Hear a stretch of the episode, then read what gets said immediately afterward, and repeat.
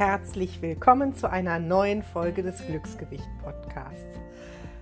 Bei diesem Podcast geht es um die Themen Ernährung, um die Themen Selbstwert und Selbstfürsorge und um das Thema deinen individuellen Weg zur Wunschfigur und zum Glücksgewicht zu gehen. Und das ganz ohne verbotene Lebensmittel und mit ganz viel Intuition und Achtsamkeit.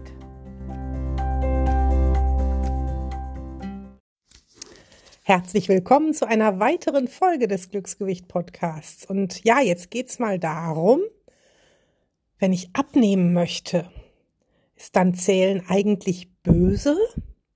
Und ist das intuitive Essen das Highlight aller Dinge? Muss ich intuitiv essen? Bin ich der Versager, wenn ich zum Abnehmen das Zählen brauche?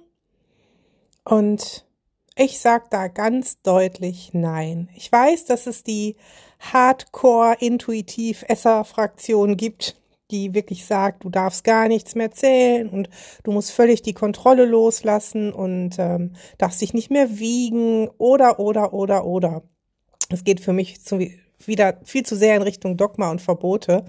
Und ähm, ich glaube, es gibt da gar kein besser und kein schlechter. Und ich glaube, dass sich ganz viele Menschen schlecht machen und einen Kopf machen. Die einen, weil sie von sich erwarten, sie müssten jetzt, weil es total in ist und ähm, ihr Coach, zum Beispiel auch ich, intuitiv ist, intuitiv essen, sonst wären sie schlechtere Menschen oder wären zu blöd dazu. Und zum anderen gibt es die, ähm, die von sich verlangen zu zählen, obwohl es gar nicht zu ihnen passt, die es mit Hunger und Sättigung schon ganz gut im Griff haben oder gerade dabei sind, das zu lernen, die dann aber sagen, äh, aber wenn ich nicht zähle, dann mache ich nicht richtig Diät und dann nehme ich nicht ab und sich deshalb als Versager fühlen.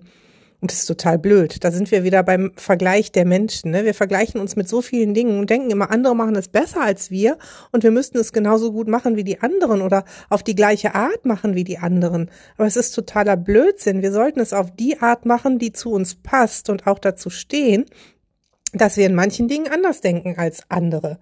Für mich gibt es kein besser und kein schlechter von der Ernährungs- und Lebensweise. Was ich nicht mag oder was ich auch durchaus tatsächlich verteufle, ich mag das so krass sagen, sind Diäten, die dich einschränken. Diäten, die dir einreden, dass manche Lebensmittel besser sind und manche Lebensmittel schlechter sind.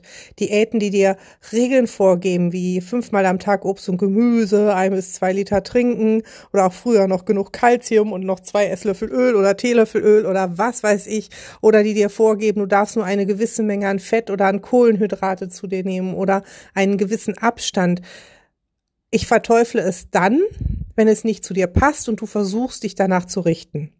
Wenn du sowieso nur zwei Mahlzeiten am Tag isst, dann machst du ja automatisch 16 zu 8.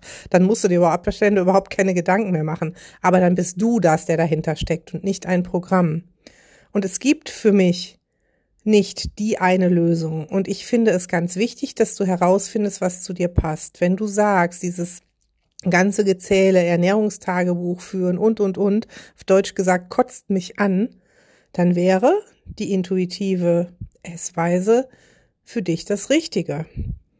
Wenn du denn bereit bist, auch da mal genauer hinzusehen, wann habe ich wirklich Hunger, wann bin ich satt und dich mit diesen Dingen zu beschäftigen.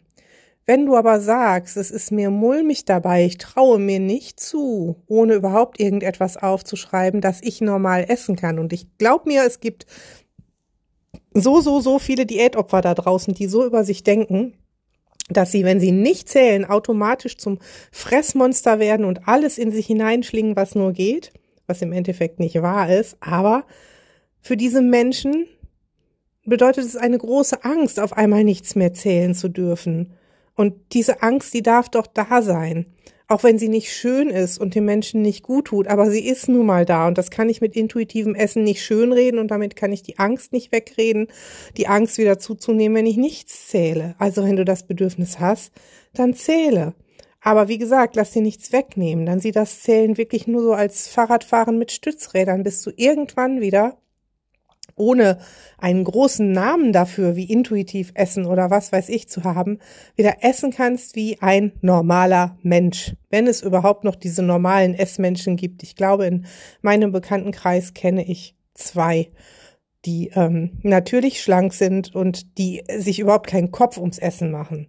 Und ich glaube, das ist der Weg, wenn wir da mal einmal hinkommen, dann ist der super, super erleichternd. Weil wenn ich jetzt sage, ich mache intuitives Essen, dann mache ich mir nämlich auch schon wieder einen Kopf übers Essen. Und schon bin ich wieder in einer Schiene drin, die mich irgendwo unter Druck setzt. Also wie gesagt, es gibt nichts Besseres und nichts Schlechteres. Und ich glaube, auf Dauer ist es für viele von uns wünschenswert, wirklich zu sagen, boah, ich möchte so essen können, wie jetzt im Beispiel bei mir meine schlanke Freundin, die wirklich nur dann isst, wenn sie Hunger hat, aber auch echt alles, ne, Currywurst und Pommes und Mayo und dann aber auch mal Salat und ähm, am allerliebsten rumkugeln und ähm, die aber auch wirklich schwer körperlich arbeitet und die dann drei oder vier Doubles mit Nutella mitnimmt zur Arbeit und die mampft und sich keine Gedanken macht und die isst und bleibt schlank. Also gar keine Frage, weil die macht sich keinen Kopf darüber. Aber die macht sich auch keinen Kopf darüber, wirklich alles genau zu ergründen. Die hört einfach auf zu essen, wenn sie satt ist. Und das ist das, was ich, diesen Weg, den gehe ich gerade, was ich für mich möchte.